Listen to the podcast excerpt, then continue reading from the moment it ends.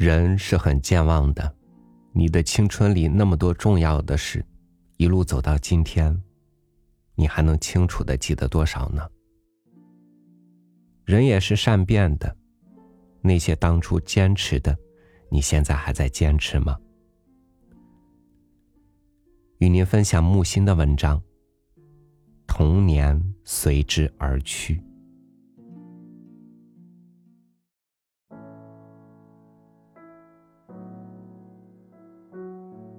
孩子的知识圈儿，应是该懂的懂，不该懂的不懂，这就形成了童年的幸福。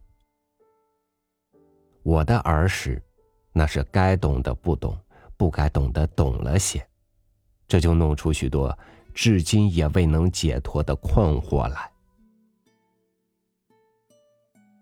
不满十岁，我已知寺、庙、院、殿。冠、公、安的分别。当我随着我母亲和一大串姑妈、舅妈、姨妈上摩安山去做佛事时，山脚下的玄坛殿我没说什么，半山的三清观也没说什么，将近山顶的睡狮庵，我问了：“就是这里呀？”是喽，我们到了。挑担领路的脚夫说：“我问母亲，是叫尼姑做道场啊？”母亲说：“不啊，这里的当家和尚是个大法师，这一带八十二个大小寺庙都是他领的呢。”我更诧异了，那怎么住在庵里呢？睡狮庵？母亲也愣了，继而慢声说：“大概总是搬过来的吧。”安门也平常，一入内，气象十分恢宏。头山门、二山门、大雄宝殿、斋堂、禅房、客舍，俨然一座尊荣古刹。我目不暇给。忘了安字之谜。我家素不宁佛，母亲是为了祭祖要焚梳头，才来山上做佛事。梳头者，现在我能解释为大型经忏水陆道场的书面总结，或是幽冥之国通用的高额支票赎罪券儿。阳间出钱，阴间受贿，众多和尚诵经叩礼，布置十分华丽，程序更是繁缛的如同一场连本大戏。于是灯烛辉煌，香烟缭绕，梵音不辍，补咒补咒的进行下去，说是要七七四十九天才功德圆满。当年的小孩子。是先感新鲜有趣，七天后就生厌烦。山已玩够，素斋吃得望而生畏，那关在安后山洞里的疯僧也逗腻了，心里兀自抱怨：超度祖宗真不容易。我天天吵着要回家，终于母亲说：“也快了。”刚接梳头那日子，下一天就回家。那日子就在眼前，喜的是好回家吃荤、踢球、放风筝；忧的是驼背老和尚来关照，明天要跪在大殿里捧个木盘，手要洗得特别清爽，捧着，静等主持道场的法师念梳头。我发急，要跪多少晨光呢？总要一支香烟功夫。什么香烟？喏，金属牌儿美丽牌儿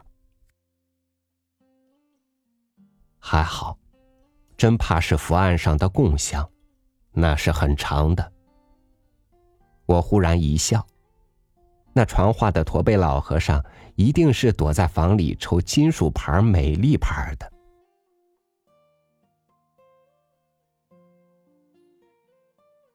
接梳头的难关挨过了，似乎不到一支香烟功夫。进睡师庵以来，我从不跪拜，所以捧着红木盘屈膝在袈裟经幡丛里，浑身发痒，心想：为了那些不认识的祖宗们，要我来受这个罪，真冤。然而，我对站在右边的和尚的吟诵发生了兴趣。即将胜利同桑县清风乡二十四 A 四度，所度名望寺内哎哎啊哎呀哎哎。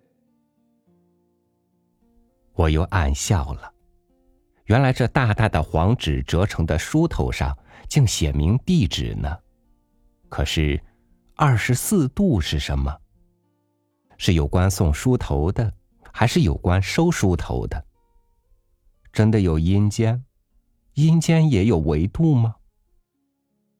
因为胡思乱想，就不觉到了中局，人一站直，立刻舒畅，手捧装在大信封里盖有巨印的书头，奔回来向母亲交差。我得意地说：“这书头上还有地址。”吉江省利同桑县清风乡二十四度，是寄给阎罗王收的。没想到围着母亲的那群姑妈、舅妈、姨妈们大肆调侃：“ 哎呦，十来岁的孩子已经听得懂和尚念经了，将来不得了啊！举人老爷的得意门生嘛，看来也要得道的，要做八十二家和尚庙里的总当家。”母亲笑道：“这点儿原也该懂，省乡县不懂也回不了家了。”我又不想逞能，经他们一说，倒是我不服。除了省乡县，我还能分得清寺庙院殿观公庵呢。回家喽。脚夫们挑的挑，钱的钱，我跟着一群穿红着绿、珠光宝气的女眷们走出山门时，回望了一眼。睡狮庵，和尚住在尼姑庵里。庵是小的呀，怎么有这样大的庵呢？这些人都不问问。家庭教师是前清中举的饱学鸿儒，我却是块乱点头的顽石，一味敷衍度日。背书做对子，还混得过；私底下只想翻败书。那时代，尤其是我家吧，禁书的范围之广，连唐诗宋词也不准上桌，说还早。所以，一本历代民谣诗中的两句“雨过天青云开处，这般颜色作将来”，我就觉得清新有味道，朗朗上口。某日对着案头一只青瓷水鱼，不觉漏了嘴，老夫子竟听见了，训道：“哪里来的歪事？以后不可吟风弄月。”丧志的呢？一肚皮闷冒的怨气，这个暗短短的书房，就是下不完的雨，晴不了的天。我用周纸蘸了水，在桌上写个“逃”。怎么个逃法呢？一点策略也没有。呆视着水渍干湿，心中有一种酸麻麻的快感。我怕做文章，出来的题是《大勇与小勇论》，苏秦以连横说秦惠王，而秦王不纳论。现在我才知道，那是和女人缠足一样，硬要把小孩的脑子缠成畸形而后已。我只好瞎凑，凑一阵儿，算算字数，再凑，有了一百字光景，就心宽起来。凑到将近两百，轻舟已过万重山。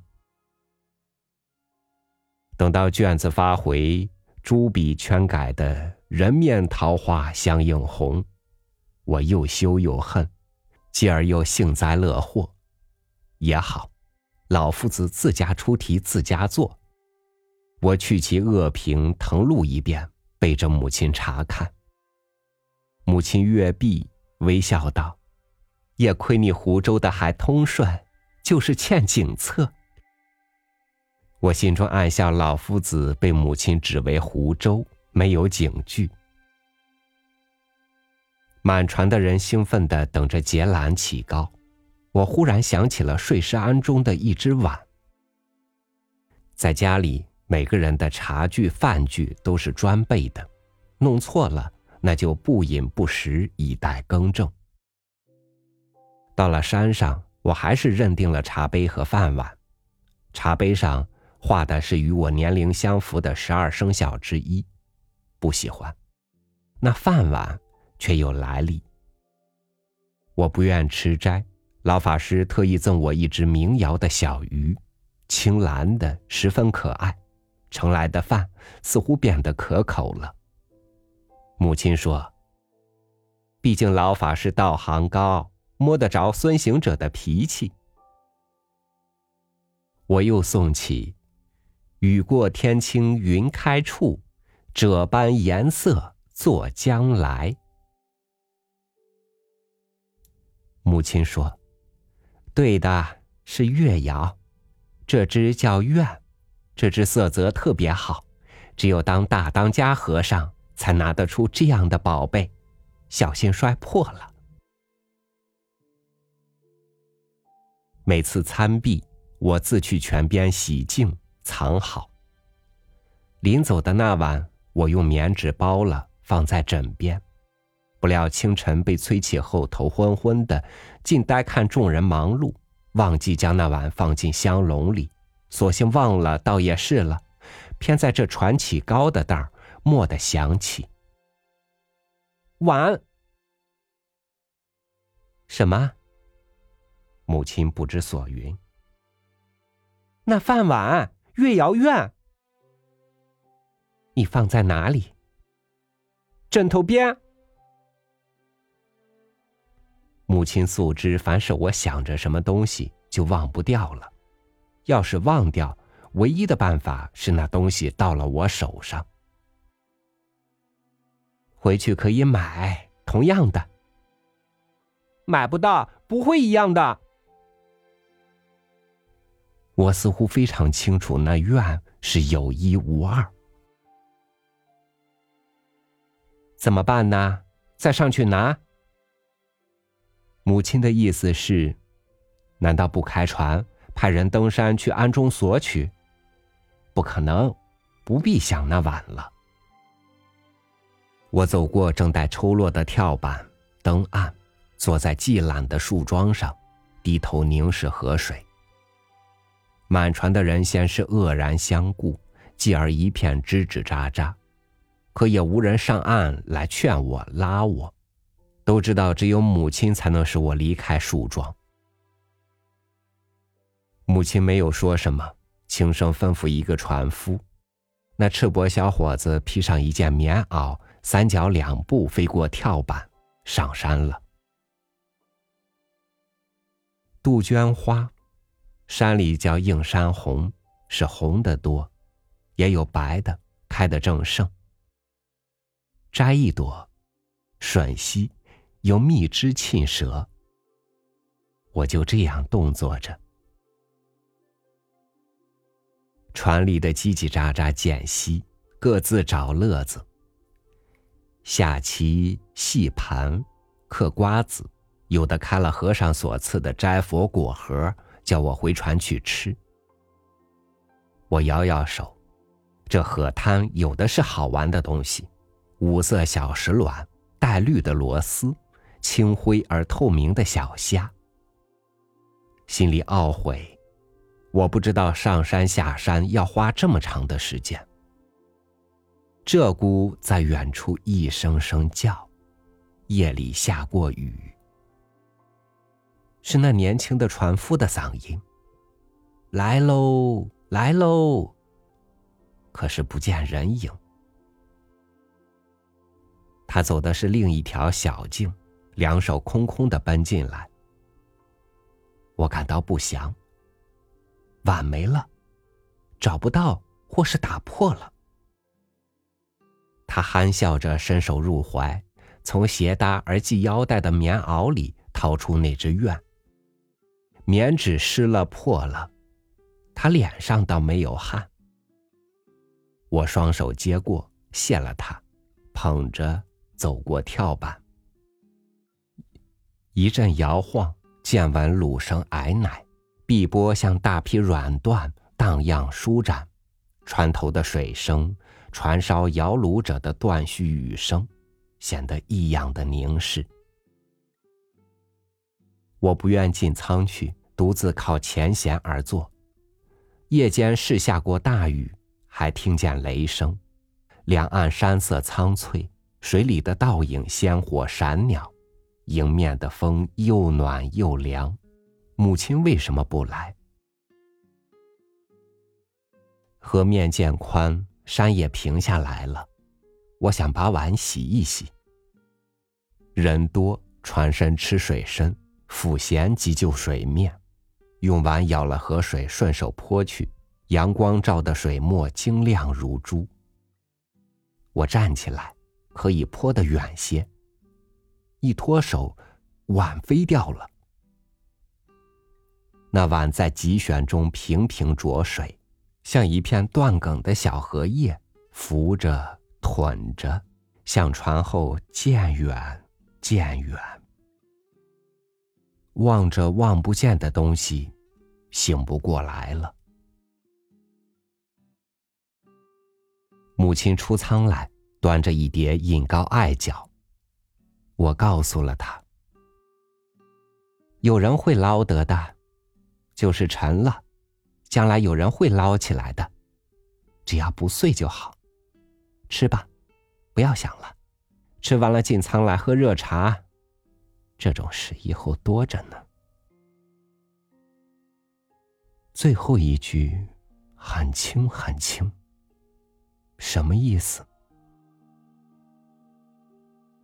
现在回想起来，真是可怕的预言。我的一生中。确实多的是这种事。比月瑶的愿，珍贵百倍、千倍、万倍的物和人，都已一一脱手而去，有的，甚至是碎了的。那时，那浮短的愿，随之而去的，是我的童年。